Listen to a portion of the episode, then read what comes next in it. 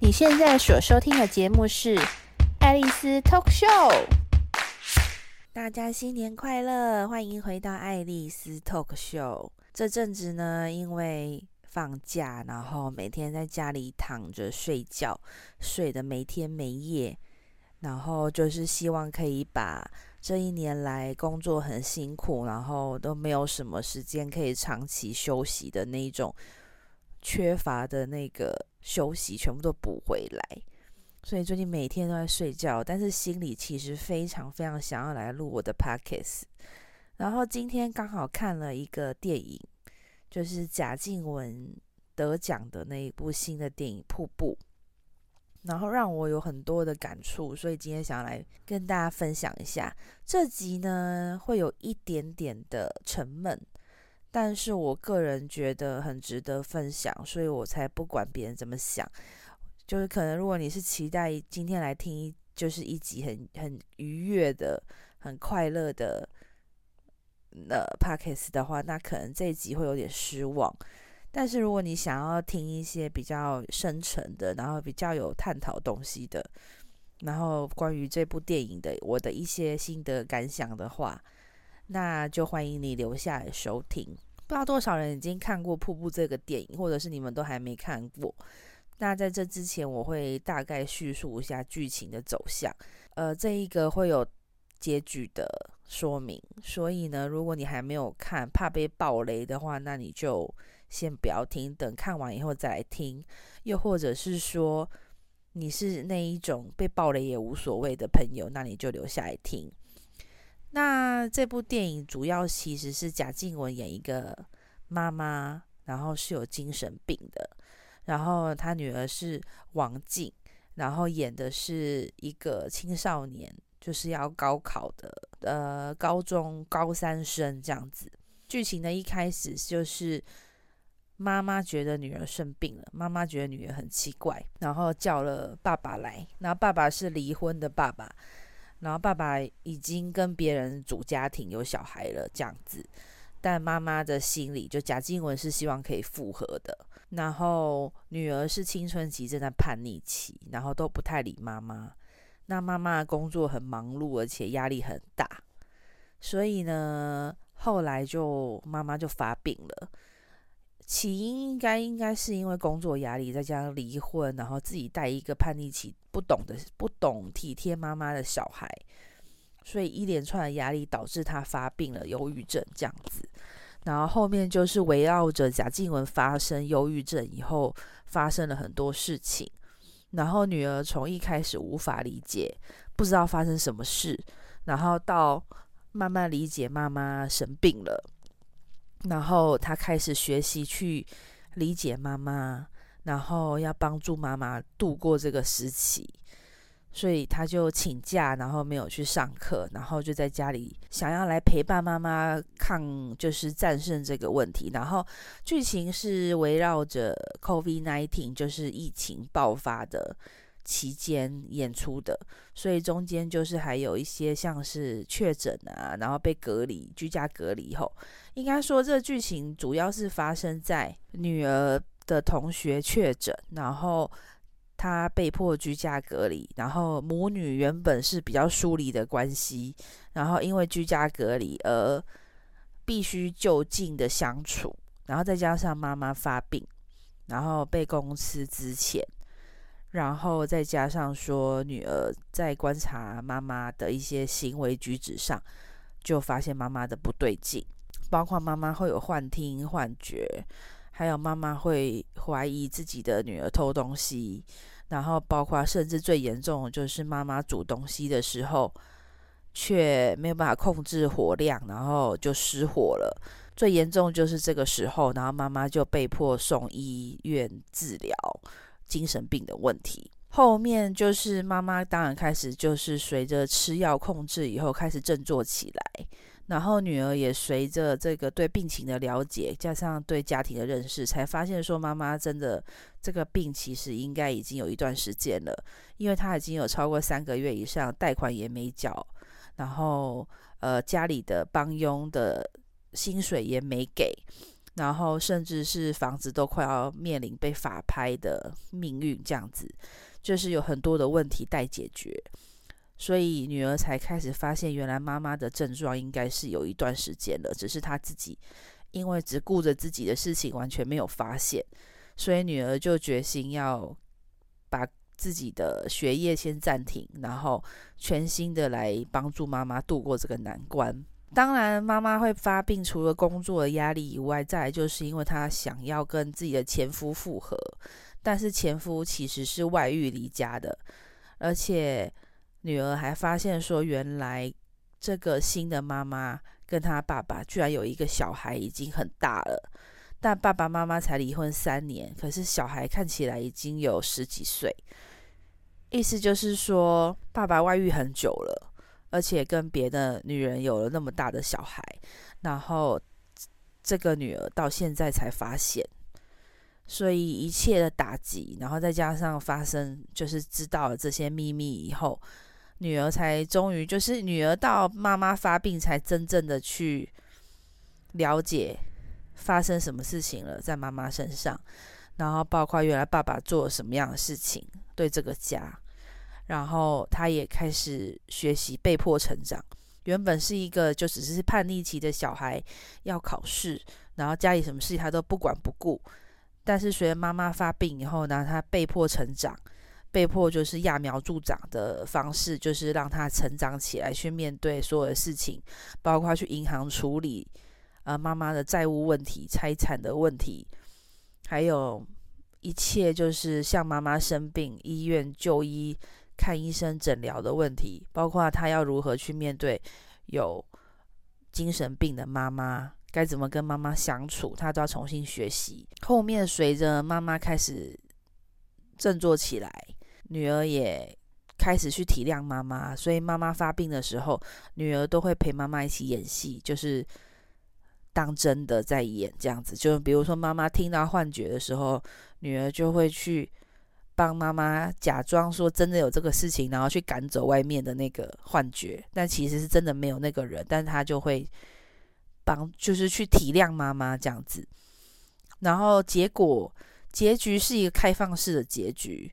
就是妈妈开始好了，去上班了，然后认识了一个新的，呃，他的主任，就是他去家乐福上班，认识了家乐福的主任，然后开始约会了。然后也跟主任坦诚了他自己有精神病的问题，但这个主任也没吓跑。然后妈妈的病也随着精神，就是有在药物控制，有逐渐的好转。虽然还是会听到一些幻听，但是妈妈的精神状况有比较稳定了，可以正常的就是工作了。虽然还是有点恍惚，然后动作比较缓慢，然后讲话什么的也感觉就是有一点。状况外，然后有一点社交的障碍问题，但是呢，至少不会在突然之间就呃就发病，然后就什么都不能动这样子。所以女儿后面就开始开始就诶开始想要跟朋友出去，然后最后的结局就是女儿看妈妈好转了，妈妈要去上班，女儿就决定跟要毕业同学去烤肉。结果没想到，在烤肉的地方呢，突然那个溪水暴涨，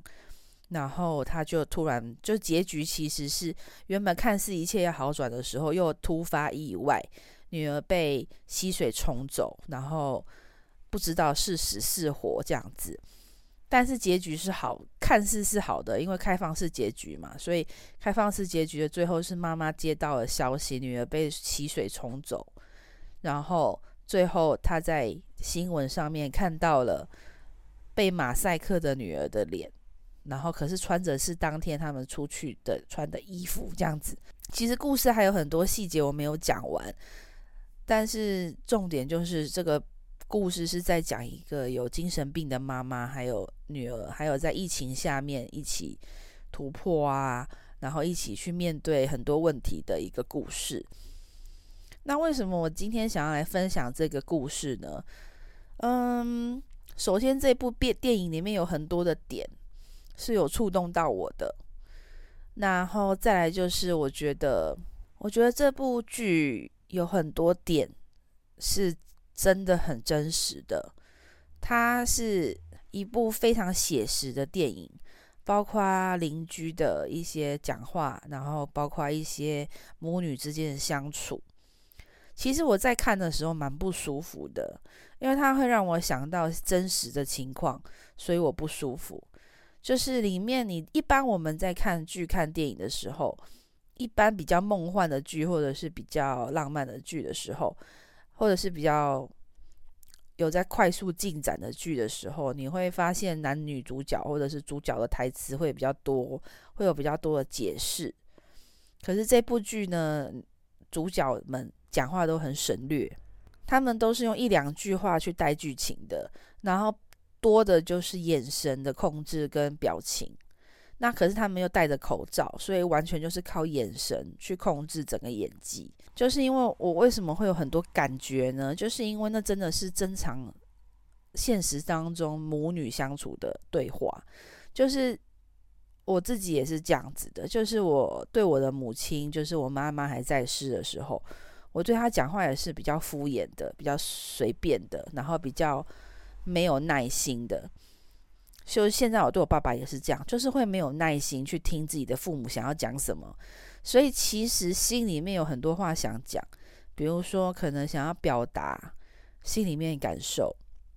可是千言万语到真的要讲的时候，可能就只剩下一句话，因为不想讲，因为不想解释。然后又觉得很烦，那种烦是面对长辈的关心，或者是长辈的一些言语霸凌、情绪勒索的时候，会有一些烦躁的感觉。当然，我们又因为又清楚知道父母的关心，然后父母说的这些话其实是好意，所以很多千言万语到嘴边以后，就可能会剩一句“哦，好啦”。或者是哦随便，或者是嗯好知道了。很多时候就是跟父母的对话都会变得很简短，然后其实有很多问题想问，都会选择算了，不要再去追究，不想去探究。就是家族内的一些问题，也会选择性的就不提了，就是等于说让这件事情就这样子淡淡的过去，这样。这是其中一点。所以我在看他们两个台词的时候，我会有一点。不舒服，因为它让我想象到真实的情况，然后你已经看到主角们背后隐藏的那心里的话，很一长串，可是他们都不说，然后你就会很不舒服，就会觉得说，为什么两个人有什么话不讲出来？但是实际上就是这样子的，真实的母女就是有很多事情都不会讲出来的，就是因为太真实，会让我真实到不舒服。所以我在这看这一部片的时候，我是不舒服的，但还是看下去。然后再来就是妈妈精神病这一块，我也很有感触。这个时候我就想要来分享一件事情，就是其实这件事情也不是一个好事，但是就是不是好事啦。但是我就是可以理解有一个精神病的妈妈是什么样的心情，因为虽然不是我亲身发生的，或者是我不知道。因为我都没有在关心我的妈妈嘛，在我妈在世的时候，就是我妈妈其实应该也有精神病的问题，但我都忽略了这个状况，这样子。那其实我觉得现代人多或多或少都有精神病的问题，因为生活压力真的太大太紧绷，然后又没有地方可以释放，然后每天又要赚钱养家，也没有时间去风花雪月或想太多，所以很多精神病就算发作了，也可能。即使有精神病，都还要装没事这样子。那我会讲的原因，是因为其实我没有很想分享，但是我又觉得这件事情我想要提出来，因为我知道我朋友会听。就是我的朋友的妈妈在去年的时候就因为忧郁症自杀离开了这个世界，这样子。那妈妈受忧郁症的困扰已经非常非常多年，然后也一直在。试图的要控用药物控制，但是，嗯，妈妈不是很按想要按时吃药的问题，因为精神病不是你说控制就控制，那你也不可能每天二十四小时的跟在妈妈身边逼她吃药，然后身边的人随着，如果说你发病只是一个月两个月就控制下来的话，那还好说，但是当精神病一发作就好几年的话，会很累，真的会很辛苦，就很能理解这种心情。因为，嗯，怎么说呢？就算不是精神病好了，因为我妈妈的状况也类似，就是我妈妈状况，她是比较像是自闭吧，就是把自己关起来，关在自己的世界里，不跟任何人沟通，很多很多年。就自从我家破产以后，我妈就。会装得很坚强，但是他其实是把自己封锁起来，没有朋友，然后也不跟那些家人联系了，就是孤僻的自己活着，然后每天就是上班赚钱，因为家里发生太多事情了，也没有办法一一说出来。但是就是我觉得我妈妈的状况其实是不好的。那我的部分是，我就因为自顾不暇，所以我就没有花很多时间再去体谅妈妈的痛苦。因为我自己很多的埋怨，因为家里发生那么多事情，破产啊，然后我们我等于是从云端降到地狱，甚至是这个地狱到现在都还在持续着，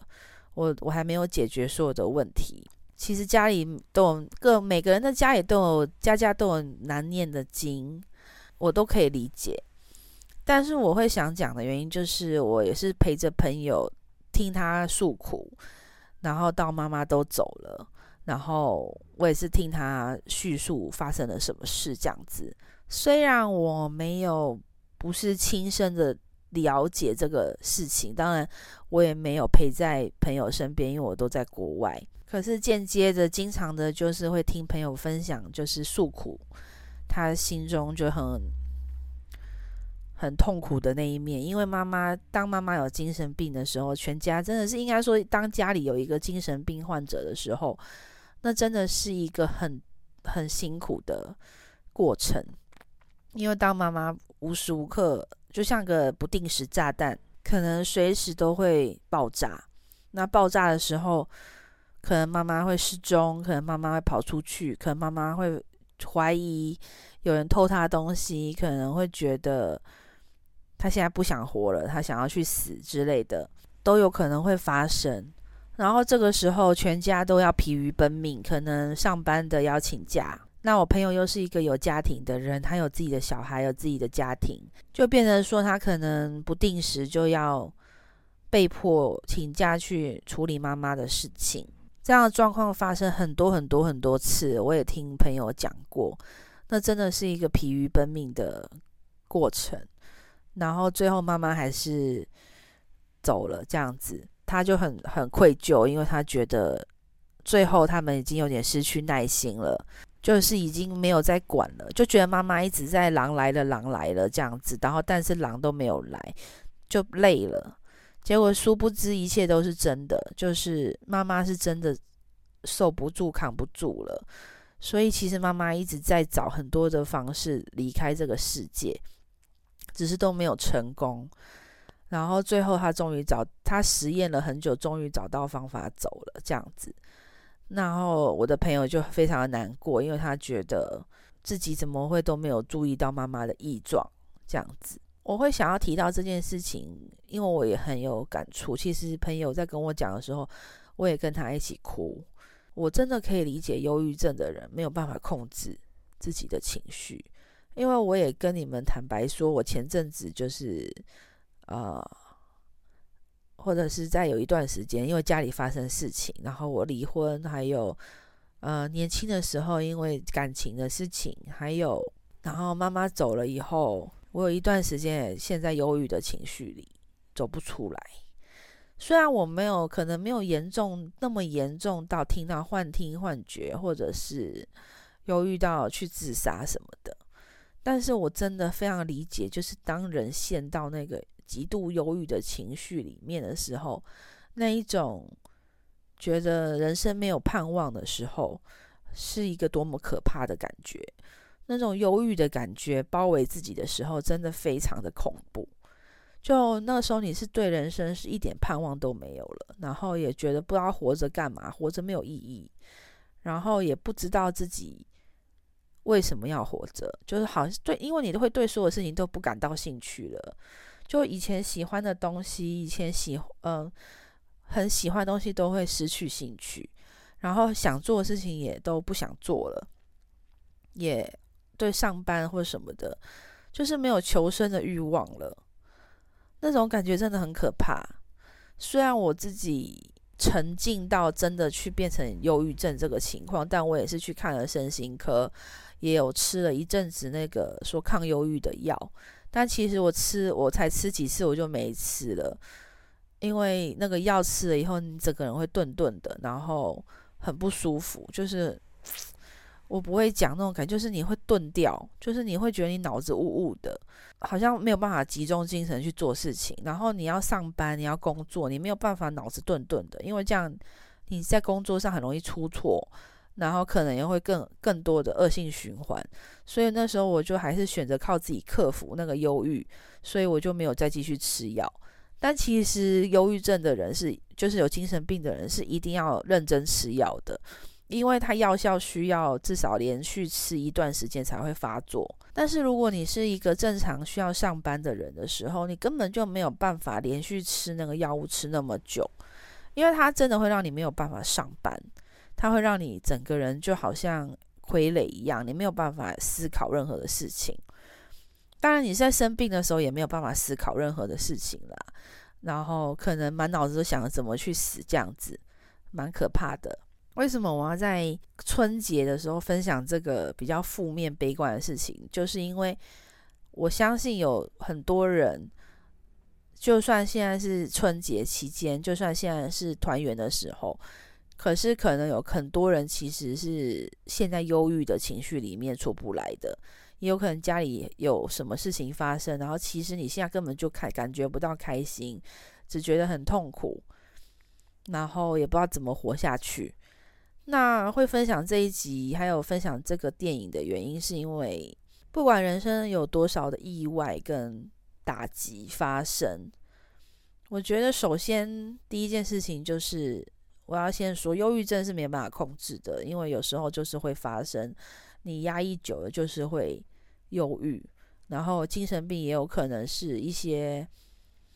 呃脑中的病变导致的，就是有可能不是因为生活的压力。因为我朋友的妈妈其实忧郁症来得很突然，她自己也不是很清楚，因为她家庭状况其实是 OK 的，然后但是忧郁症还是发生降临在他们家了。所以在我看来，我觉得忧郁症这种东西或精神病这种东西没有没有无迹可寻的，就有时候也不是因为什么事情打击发生导导致的。有可能就是家族遗传，又或者是脑中的病变导致的，你没有办法控制。这种事情可能都会发生在你身上、朋友身上、家人身上、亲戚身上。而且这种精神病的问题，其实现在已经越来越广泛了。就真的生活压力太大，活在台湾真的是一个非常非常压抑的生活圈，不管是价值观也好，或者是那个工作的。高频率的压力，还有那种对未来的恐慌，很多很多都会导致忧郁症，或者是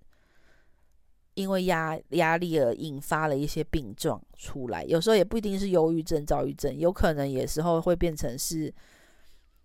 一些过劳啊，或者是一些。职业病，比如说像是滑手机会滑到忘我，就是因为现在的人因为太多压力，就会去找寻可以。那有一个专有名词叫什么？多巴胺吗？就是找寻可以让自己快乐的方法，就是更高刺激的，比如说像赌博啊、看剧啊，或者是漫画，或者是打电动，都是可以让你快速分泌那种快乐的激素。可是当你习惯了那种。很快得来的那种激素，比如说像是电打电动那种刺激，或者是赌博那种刺激，以后你就会当压力来了，你就会再去寻找更刺激的东西来让自己舒缓那个压力，就是要因为要打平嘛，就会进入进入一个恶性的循环。那忧郁症那些有可能就是我个人猜啦，当然我不是医生，不能肯定，可是我觉得那些都是有关联的。就是可能在寻找很多想办法让自己快乐的过程当中，然后反而对那些方法都失去了信心，又或者是都失去了兴趣。然后因为你人生找不到任何可以解决自己问题的方法，以后最后就忧郁了。这样子，最后就控就没有办法，无法让自己开心起来了。怎么办呢？就是当人生遇到了这些困境、这些打击，又或者是这些痛苦的时候，我们到底该怎么办呢？其实我也没有一个完美的方法去应对这些事情，因为事情就是还是会发生，该发生就是会发生，你也阻止不了。那忧郁也不是你说阻止就有用的。但我想要分享的是一些我自己身心。经历亲身经历，然后看到朋友的状况，还有我本身有一个朋友也是现在最近也是陷在低潮里面，很忧郁不忧郁很难过这样子。然后我身为他的好朋友，我也很希望可以帮助他，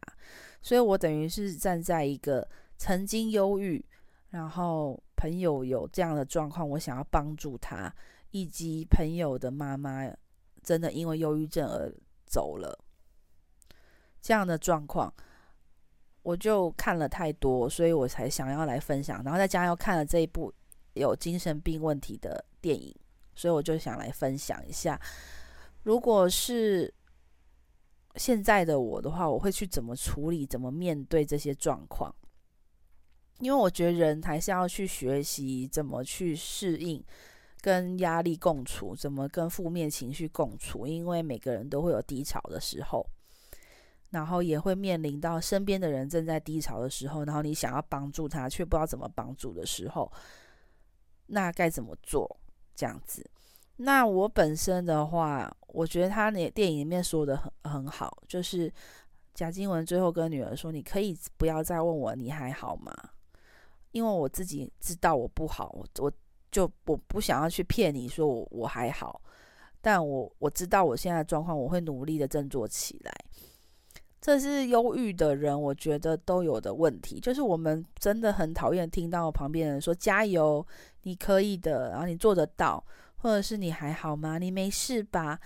怎么样？”那种，在我听来是那一种无意义的关心，因为那种关心帮助不到我，也没有办法让我好过，我只会觉得很更烦而已，所以我就会选择躲开，我就不想要去接近这些人，也不想要去跟。那些人出去，因为我觉得我听到他的那种关心的询问，会让我压力更大，更不舒服，还不如一个人关在家，我做我自己想做的事情还好一点。所以我觉得，忧郁的人真的很讨厌别人用那种同情的眼神、关怀的眼神问你说：“你还好吗？你没事吗？”我比较希望得到的是正常的交流、正常的关心，就是正常的讲话。就是你要，你可以用别种方式，比如说直接约我去做一些事情，比如说，诶，我们要不要一起去哪里哪里？当然可能去配合对方，比如说我的朋友可能知道我想要去哪里，然后故意约我去那边，那我就会比较想要去这样子。那我自己面对我朋友忧郁的时候，其实我就有点茫然，因为。我自己知道我自己怎么振作起来，可是我不懂别人怎么做，我也不懂怎么去帮助他。最后我选择的方式就是分享一些我觉得有意义的东西给他，然后我尽量不吵他，让他有自己的时间独处。但他当他需要我的时候，我就会尽可能的跟他说：“你想来找我，随时都可以。”就是我能够提供的帮助，就是你需要我的时候，我都在。我只能这么做而已。那遇到朋友的妈妈的事情，我选择的方式就只是跟她一起哭而已，因为我帮不住，我帮不了她。我虽然很想帮忙，可是我知道我帮不到忙，因为这就是她面临的问题，然后这是她现在人生当中的坎。那我们没有办法帮别人度过他人生的坎，就像也没有人可以帮助我去度过我人生的坎一样，每个人都是要自己去面对自己人生的坎。不管你是当事者，又或者是你是旁观者，好了，我觉得我们能做的，我自己能做的，就是努力振作起来，或者是我可能需要一段时间，然后这段时间我可能不想要听到那些虚假的关心，或者是当然也不一定是虚假，可是在我眼中就会觉得是虚假的关心的时候，那我就会选择避开这些问题。还是会想办法让自己不要胡思乱想，然后不要去 focus 在那个负面情绪上面。我自己的做法就是努力的，可能找事情让自己忙起来，没有时间胡思乱想。然后我觉得整理家里也是一个很好的事情，就丢一些东西，把一些家里的废物丢掉，然后让自己的环境整洁，然后让自己看得舒服、睡得舒服的时候，我觉得也会有所改善。然后睡眠也很重要，我买了很多助促进睡眠的保健食品，让自己可以睡得好一点。因为我在我忧郁的时候，我还每天都做噩梦，就很累很累，就是怎么每天都睡不饱，因为。就会做很多噩梦，然后很多焦虑、很多不安的时候，睡的睡眠状况就很差。那我就可能靠一些辅助食品，当我没有吃安眠药，那我就是靠辅助食品让自己睡得好一点。然后尽量的就是规律作息，然后吃的部分没有亏待自己，因为我觉得饮食很重要。有时候可能是因为营养的某些的不足。导致忧郁的，像是没有晒太阳，然后没有补充足够的维他命的时候，人也是会因此的而忧郁的。所以，就你能做的，就只是当你现在那个情绪里面出不来的时候，你要想办法，因为你只有自己能够想办法救自己嘛，别人帮不到你。当然，忧郁的情绪是要靠自己克服的。可是有一些外在的东西，你是可以帮助自己更容易的去克服，就是像维他命的补充，不要胡思乱想，然后找事情让自己忙起来，然后做一些让自己开心的事情，然后吃健康、吃好吃的东西，让自己开心一点，然后可能去避免接触那些会让自己更忧郁的无谓的关心，因为有一些朋友他没有这项方面的感受，他没有办法体贴你。他也不知道怎么跟你说，他可能就会说出很多让你更不舒服的话，或者是让你更不开心的事情。那这个时候，我们就要远离这些毒瘤。就他们有，当然他们也不是毒瘤，可是他们会引发你的忧郁，更忧郁更严重的时候，那就选择远离他。然后再来一个很重要，就是。不要少看社交的东西，就像 Facebook、IG，因为可能别人的幸福会让你更刺眼、更不舒服，所以我都会选择在那个时期，我会尽量避免去看那些东西，因为那些东西都会让我更不舒服。然后，但是你还是要找到一两个朋友，是你愿意跟他讲发生什么事的，因为跟我觉得诉说是一件很重要的事情。像我现在录 Podcast 就是一种诉说。因为忧郁的时候，你需要想办法解决。我觉得我录 Podcast 这四五个月来，我状况也有变好的原因，也是有关系的。我觉得，因为我开始在舒压了，我找到一个管道，把我内心想要说的话讲出来了。我觉得压力是会减轻的，而且当自己有持续的在进行做某一件事情的时候，我觉得对自己的肯定跟对自己的。怎么说呢？就是不能说成就感吧，因为也没有得到什么多大的成果什么的。但是我觉得，光是做这件事情，持续的做这件事情，对我来讲就是一个进步，然后对我来讲就是一个成长。那这样的成长会让我觉得有帮助，对我自己是有帮助的。然后再来就是，可能我还会寻求一些身心灵的东西，比如说冥想。然后再来就是我会去买一些水晶，净化的水晶，像是呃透石膏，还有白水晶、粉水晶，然后或者是紫水晶这样子的东西，来帮助我去代谢掉一些负面的能量。我觉得那是对我有帮助的，这也可以提供给大家参考。然后我也会听一些白噪音，然后睡觉的时候，为了帮助自己睡眠睡得更好，我就会听一些舒压的音乐，像听一些水流的声音，然后。让自己舒服一点，睡得更好，这样子，我觉得对现在忧郁的人应该是有帮助的。那如果说是你的朋友在忧郁的情况里，或者是你朋友的家人正在这状况，然后他也不知道怎么解决的时候，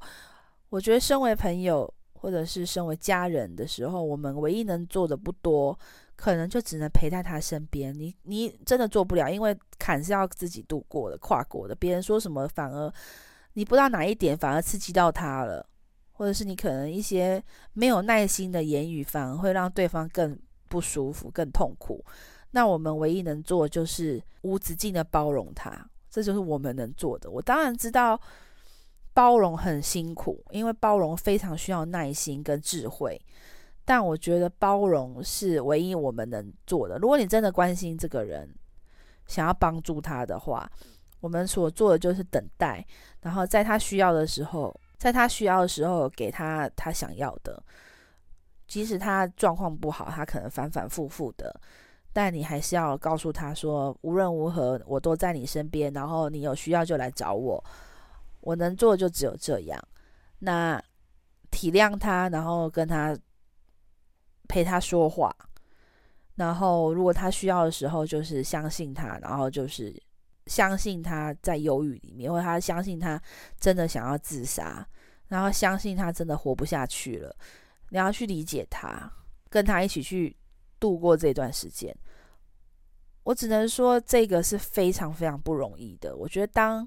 忧郁症的人不容易，可是当陪当陪在忧郁症或是有忧郁倾向的人身边更不容易，因为你必须要非常小心，不能刺激到他。然后再就是你真的非常需要耐心，因为他随时的狼来了都有可能是真的，你永远都不知道他下一秒钟会不会真的就去自杀。为了让自己也不要后悔，我们能做就是要相信他每一次的无理取闹，跟相信他每一次说要自杀的时候，我们都要选择去处理这件事情，而不是就是装作，就是也不是说装，就是也不能当做没这回事。我觉得这很难很难很难，这非常需要学习，因为有可能你一个疏忽他就走了，然后你就会很愧疚，愧疚一辈子这样子。这个我们也是要学习去疏疏压，就是忧郁的人可能会做出很多极端的行为，这是我们没有办法控制的。但我们能做的就是，只要他有愿意寻求帮助的时候，我们就帮助他。但如果他真的决心要走，我们也只能只能让他走，因为我们没有办法做任何的挽救，因为他已经可能病入膏肓了，又有可能是他真的走不下去了。那这个时候我们也做不了，因为真的想要去走，真想要走的人你是不知道的。就像我朋友妈妈是，她都前一天都没有任何的异状，都准备好了，而且甚至是她在前面已经花了多少时间在筹备这件事情，你都不知道。他就是准备好要走了，下定决心要走，你根本无法阻止他。真的想要走的人，是你根本没有办法阻止他的，他哪一天心血来潮就会走了。所以这个时候，我们也不能怪他，也不能怪自己，我们只能说他就是时候到了，要走了。我们能做的就是，只能在他还没有走之前，他所有的行为上去帮助他，尽量的帮他排解那忧郁的情绪还有痛苦。然后，但是当他走了以后，我们要做的第一件事情就是不要怪自己，不要责怪自己，因为责怪已经来不及了，只会让自己。留下来的人更痛苦。我们能做的就只有让自己想开、想通，然后祝福走的那个人可以已经没有烦恼了。这是我们唯一能做的。那些气馁的话，那些忧郁的话，可能可以在那一段时间让自己的忧伤可以排，就是哭啊，可能忧郁一段时间，但我们最后还是要振作起来。这是我。经历了这些事情以后，我的感想。那虽然有一点听起来有一点沉闷，然后有一点哀伤，在过年的时候，但我觉得这种东西是没有因为过年就不会发生的，有有可能过年反而更会发生，因为有很多人可能跟我一样单身孤独，就会胡思乱想，然后就会就会忧郁症爆发。这种事情也很多，或者是家里突然发生什么事情，然后就就发生了这样子。那你可能在很慌乱的情况下，不知道怎么办。那如果你有有机会听到我的 podcast 的话，那我希望我的 podcast 在这个时候能够帮助到你，就是一点我的感想，然后一点我跟忧郁共处的感受。那希望可以帮助到一些人。但我觉得最好的方式还是就是自己要克服自己的痛苦，药要按时。如果你真的很严重，药一定要按时吃。如果你还有，你还是正常，你还有能够思考的话，药一定要吃。医生的话要听，然后再就是让自己忙起来，找到自己还能够开心的事情去做，不要再去胡思乱想了。任何让自己胡思乱想的东西都不是好事。就没有发生的事情都不要想了，真的，因为想也没用，你也解决不了，那不如就不要想，想只会让自己更痛苦而已。好了，我今天就分享到这边，我希望可以多少帮助到一些有类似或者是有现在有正在烦恼的人，又或者是对，这其实是应该说是一个电影的感想啦。看完电影的感想，可能就漏漏等就讲了那么多。但如果你是看了这电影，或者是你身边有类似的事情发生，或者精神病的朋友的话，或者是你自己就是有这症状的话，那我希望我今天的分享可以有一点帮助吧，然后知道该怎么去面对这样子。好了，那今天就分享到这边喽。还是最后还是祝大家新年快乐。然后如果你对我的 Podcast 有任何的感想，也欢迎留言分享给我。那我最近还是有收到很多人的反馈，说很期待我在录新 Podcast，然后也对于我分享的一些内容很有感触。那也很感谢大家的回馈。那如果你觉得，嗯，我的 Podcast 不错的话，也帮我，希望你可以在 Apple Podcast 帮我留个五星好评哦。那我们下次再见喽，我尽量快点更新，好不好？拜拜。